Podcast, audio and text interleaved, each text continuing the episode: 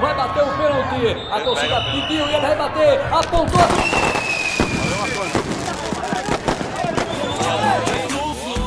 Por onde a gente passa é show, fechou. E olha onde a gente chegou.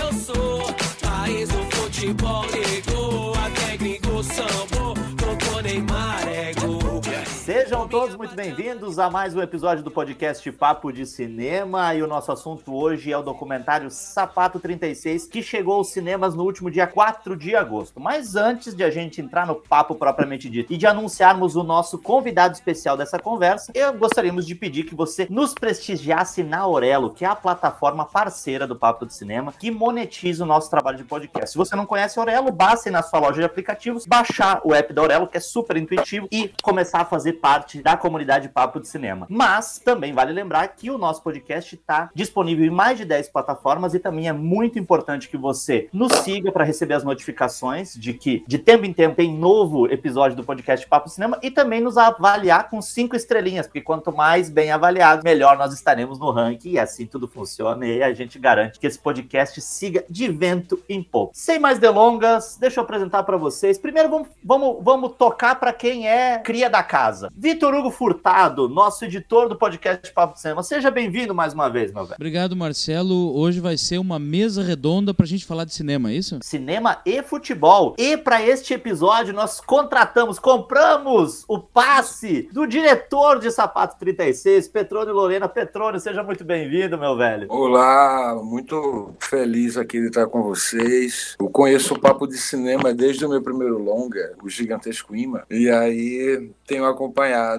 desse tempo para cá né, a evolução né, das coisas e a, e a, cobertura que vocês fazem né, do cinema nacional, principalmente, né, que a gente está sofrendo vários furtos de verba aí, que eu mesmo já fui furtado aí pelo governo federal uma vez, e enfim, mas isso é outro assunto. Marcelo Petrônio, ileso, né, de todas as, as garfiadas do Papo do Cinema, todos os filmes dele têm boas avaliações do Papo. Exato. Até porque se não Exatamente. tivesse, a gente nem mencionava isso.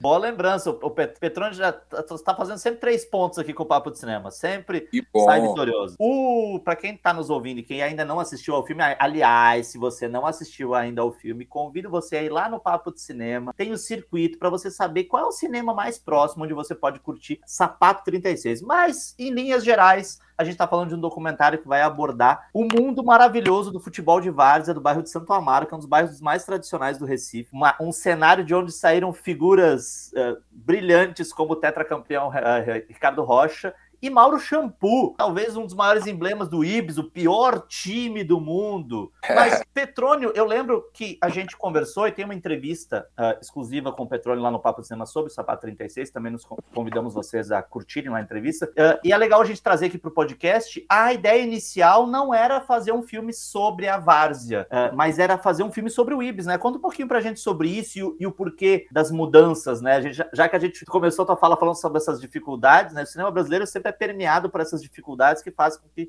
nem sempre os planos iniciais sejam concretizados e que o realizador, os produtores também precisem ter um pouco de jogo de cintura, né? É, inicialmente a ideia era fazer um filme sobre o Ibis, que eles não tiveram ainda. Eu procuro fazer documentários sobre assuntos que não têm registro nem de curta nem de longa, né? Havia um documentário sobre o Mauro, mas nada relevante sobre o Ibis. Só que durante as pesquisas e nos primeiros encontros, a gente teve uma dificuldade de estabelecer um acordo, porque naturalmente as pessoas seriam remuneradas, né? Cada um que fosse personagem ou coadjuvante, mas o time estava querendo uma, uma grana que a gente não tinha, que era uma grana, além disso, uma grana para o clube. E, o, no meu entendimento, o filme seria essa, a, a, a, algo que que divulgaria, que imortalizaria mais ainda, que contaria a história. E como a gente não conseguiu fechar o entendimento nesse aspecto, resolvi mudar, porque pesquisando sobre o Ibis, eu encontrei muita informação sobre o universo do futebol de várzea, sobretudo em Santo Amaro, de onde veio o Ibis, de onde veio o Vovozinhas, que depois se tornou é, Associação Atlética Santo Amaro. Vi que esse passado tinha deixado alguma semente num bairro que a partir dos anos 80, começou a ter uma quantidade mais organizada de times varzianos. O assunto foi me chamando a atenção e eu vi que todo o bairro tinha um pouco dessa história, mas ela era muito acentuada no bairro de Santo Amaro. Então eu resolvi unir parte da pesquisa, que descobriu que Mauro e Ricardo surgiram é, no mesmo, não que surgiram, mas que começaram no mesmo time. Muitos jovens começaram, é, jogaram no Santo Amaro e depois cada um teve a sua, carreira diferente uma do outro, com a Copa Santo Amaro, que é o campeonato que todo time quer disputar. Então eu juntei as duas coisas e vi que a partir daí teria teria um filme, né? Isso é uma coisa, né, Marcelo e Petrone, que a gente que eu percebi, que eu percebi, a gente debateu bastante na redação. O Sapato 36, a gente acabou falando muito nas matérias que ele é de fácil identificação para qualquer pessoa de qualquer parte do país, né? Porque ele é um registro muito específico ali de Santo Amaro, daquele campinho, daquela região, mas qualquer pessoa do Brasil tem algum parente que já jogou na várzea, né? Tu perguntar, ah, várzea, ah, eu tinha um primo, ah, eu tinha um tio, ou não precisa andar duas ou três quadras para achar um campo onde as pessoas fazem aquele jogo ali, uma final de Copa do Mundo, né? Tava desde o início desenhado essa ideia de congregação de culturas? Eu sempre procuro fazer documentários populares. O Gigantesco Imba trabalhou com inventores populares, que é um tema pouco observado. O Silêncio da Noite trabalhou com poetas populares da fronteira do sertão Pernambuco e Paraíba, que já era para ter um longa sobre esse assunto. Não fizeram, eu fiz. E agora esse do futebol de várzea. Então, e o próximo também é um assunto muito popular, o próximo documentário. E eu tenho entrado nessa, nessa vertente porque possuo um olhar que mistura um pouco é, a observação antropológica, a observação de quem faz cultura, querer, querer compreender o pensamento de quem faz cultura, de quem faz perpetuar alguma espécie de prática coletiva. Essa macaxeira existencial, essa raiz Mas fica, fica evidente, Petrone, que tu tenta fazer assim, tenta fazer essa, esse reflexo, assim, tu colocar ali essa periferia do futebol e ao mesmo tempo, né, transparecendo ali, fazendo um, um, um espelhamento do sucesso. E Marcelo Miller, não sei se tu percebeu, eu percebi, né, porque é só para quem é atento. Eu percebi que em diversos momentos ele colocou ali como estrela máxima. Ele tá num pôster na parede, junto com o time de várzea. Ele é uma estrela do time de botão. Quem? O mais politizado dos jogadores de futebol, Diego Maradona. E daí só por isso o filme já me ganhou, Marcelo. Tu viu que ele tá ali, né? Ele é um easter egg presente em todos os atos do filme. Dieguito, Dieguito, você que tá nos ouvindo não tá podendo nos ver. Nós estamos gravando e nós podemos nos ver. Vitor Hugo Furtado falou, o Petrone já abriu um sorrisão com a menção a Dieguito na, nas paredes. Conta isso pra gente, Petrone. Então, Maradona é popular demais entre os jogadores de várzea e o próprio Mauro diz que quando começou a carreira, começou no mesmo período mais ou menos que o Maradona, é, em algum momento dos anos 70, ele tinha o mesmo corte de cabelo do Maradona, ele tinha o mesmo jeito de correr, entendeu? Uma altura parecida, só que ele não deu certo. É, eu imagino, eu imagino que ele, ele tinha o mesmo jeito de correr, mas não tanto assim. Mas é, não tanto. mas não conseguiu, né, cara? Mas que ele, ele não. Pô, a diferença é que eu sou o pior, que ele é o melhor, mas a gente é muito parecido. Maravilhoso, não é maravilhoso isso? É perfeito, não, o bom, cara. O bom humor de Mauro Shampoo um negócio contagiante. Ele é sensacional. Vou fazer o seguinte, minha gente, o papo tá muito gostoso, mas é preciso a gente fazer um breve intervalo. Daqui a pouquinho a gente tá de volta com o Petrone Lorena e com o nosso editor Vitor Hugo Furtado para a gente continuar falando sobre Sapato 36. Não saia daí que a gente já volta.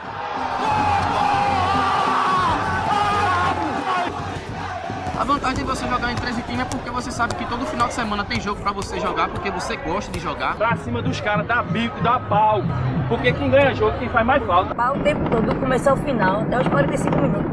E se ele der mais dois de acréscimo, vai 47 de pau. Então quando eu fui trocado né, do Santa Amaro para o Santa Cruz, eu fui trocado por dois jogos de camisa, 20 pares de chuteiro e 20 bolas. A gente, na realidade. Amaciava. Amaciava, alaciava, se falava, né, a, a chuteira do, do, dos jogadores mais velhos. mais velhos. Ser garoto, então eu calçava 38, tinha um cara com 40. Vamos ver que o mundo vai se acabar. Estamos de volta com o segundo bloco do nosso episódio especial do podcast Papo de Cinema sobre Sapato 36, documentário que chegou aos cinemas no dia 4 de agosto e que nós estamos gravando uh, esse episódio nas vésperas do filme começar a sua segunda semana em cartaz. É importante que a gente diga, né? E aí eu acho que o Petrone vai ficar feliz a gente falar isso, mas é uma coisa que a gente milita muito no Papo de Cinema, de, é de conscientizar o público uh, sobre a necessidade de assistir ao filme na primeira ou nas primeiras semanas em cartaz. E aí muita gente pergunta pra gente, ah, mas por que, que isso é importante? Isso é importante porque só com esse, é, só com essa frequência nos cinemas é que os filmes vão ganhar força no circuito para continuar existindo.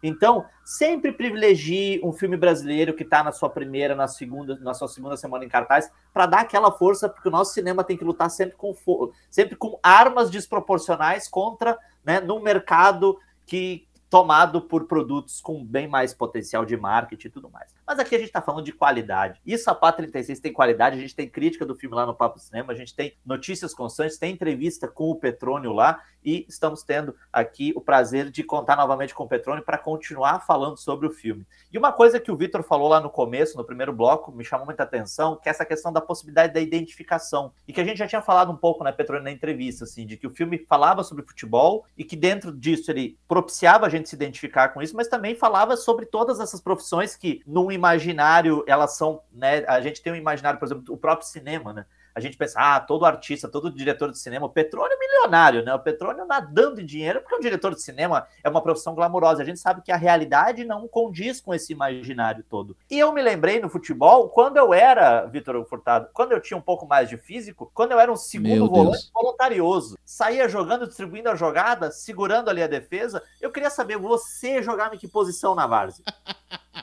Eu era zagueiro, meu amigo. Quero acrescentar, eu tentei ter algumas, algumas posições em jogo de futebol, mas o óculos não me permitiu. Chegou um certo momento que usar óculos se tornou inviável para praticar futebol muitas, muito tempo. Teria que ser uma coisa muito de leve.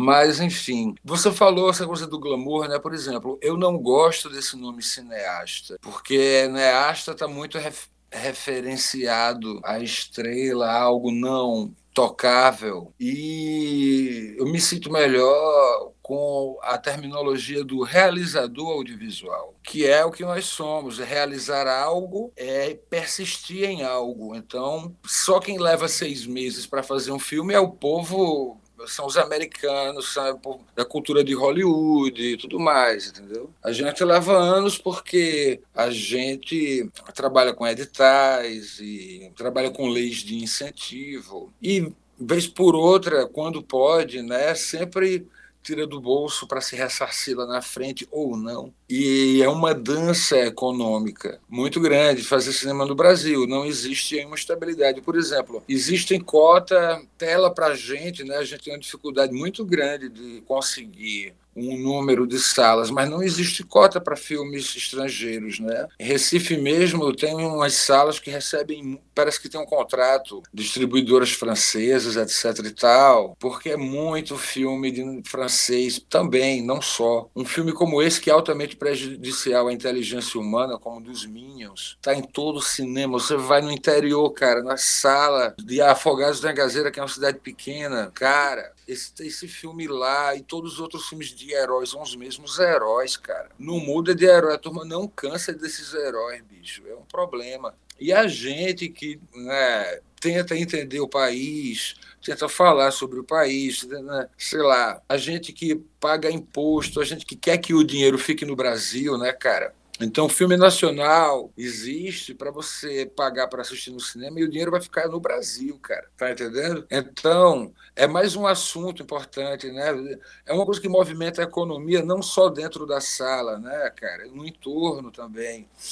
E o filme americano, né? O dinheiro não vai ficar no Brasil, bicho. Então é isso que as pessoas também precisam entender. Vamos observar a realização artística de modo geral com um viés econômico também, sabe? Porque em outros países a exibição traz uma cota, tela para os filmes. É, nos Estados Unidos parece que é assim, né? A gente bate nessa tecla direto aqui. A gente fala é bonito ver o Parasita levando um monte de Oscar para a Coreia do Sul, mas ninguém lembra que tem cota de tela gigantesca na Coreia do Sul. A cada cinco salas, três na Coreia do Sul têm que exibir filmes sul-coreanos. E é o que falta aqui no Brasil, falta esse tipo de política. Mas eu quero fazer mais uma pergunta pro Petrônio, ainda nessa questão de identificação. O Sapato 36 teve uma jornada interessante em festivais internacionais. E eu queria te perguntar, Petrônio, se tu conseguiu estar presente uh, em alguns deles e em quais, e quais foram as recepções desse filme internacionalmente? Eu não consegui estar presente. Esses festivais aconteceram esse ano. Festivais pequenos, não é nenhum cane, entendeu? Mas é gente do mundo todo mandando documentário. E eu tive a grata felicidade de ser considerado, do Sapato 36, ser considerado o melhor filme em quatro festivais: um em Roma, um é, em Patna, que é uma cidade da Índia, um em Budapeste e outro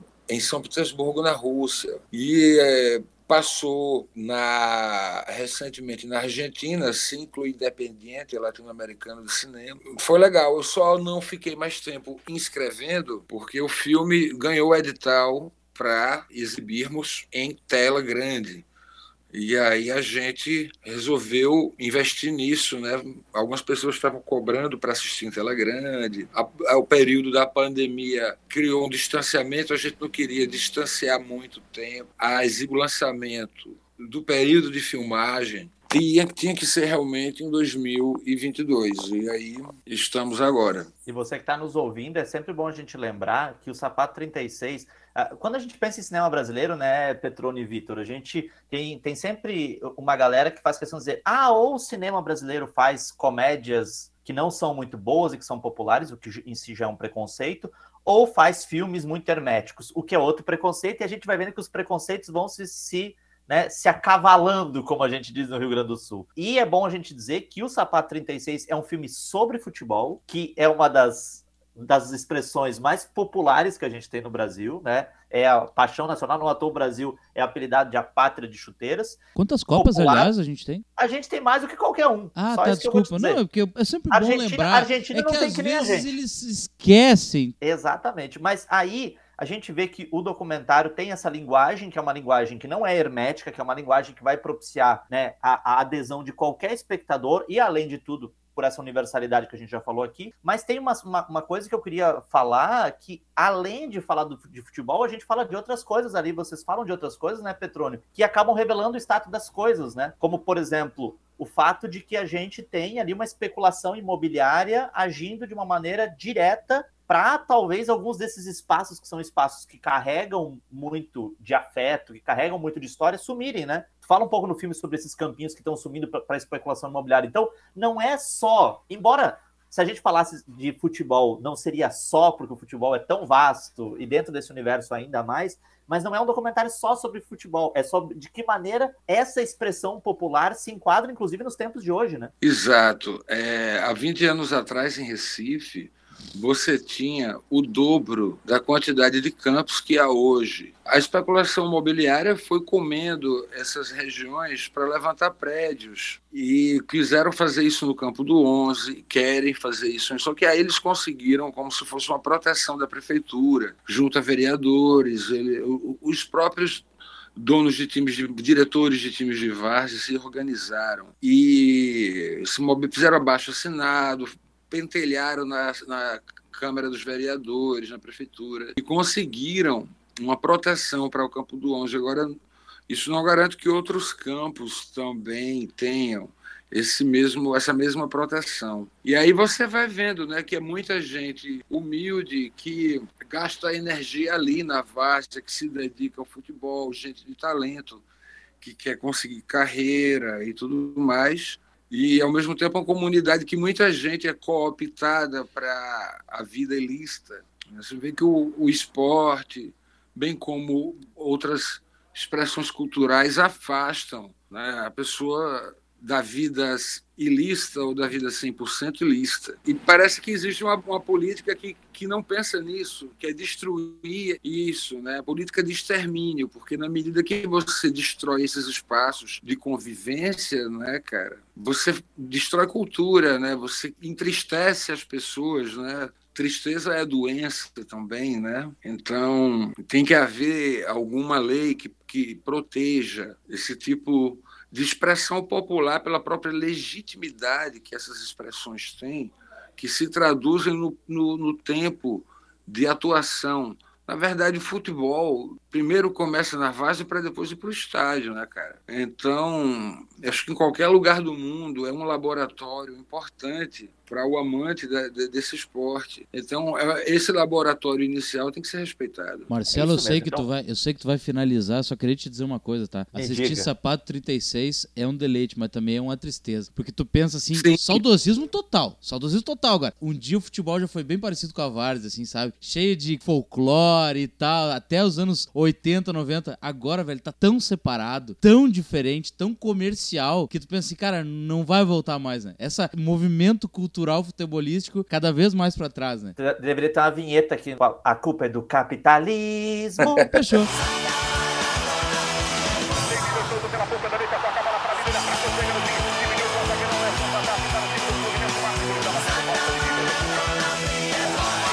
Petrônio, foi um grande prazer contar contigo nessa conversa sobre o Sapato 36. Mais uma vez, obrigado. E para você que está nos ouvindo também fica o nosso agradecimento, nosso muito obrigado. Lembrando que a experiência desse podcast fica melhor na Aurelo, que é a nossa parceira, a nossa plataforma parceira, mas também que o Papo de Cinema, esse podcast, está em mais de 10 plataformas, nas principais plataformas e agregadores de podcast. Se inscreva para receber a notificação sobre a, a- a chegada de novos episódios. Nos avalie lá com cinco estrelinhas. Quanto mais avaliação, melhor a gente vai estar ranqueado e mais fácil fácil a gente vai chegar a um crescimento desse, desse programa que a gente faz com tanto carinho, com tanto amor. E vá ao cinema curtir Sapato 36.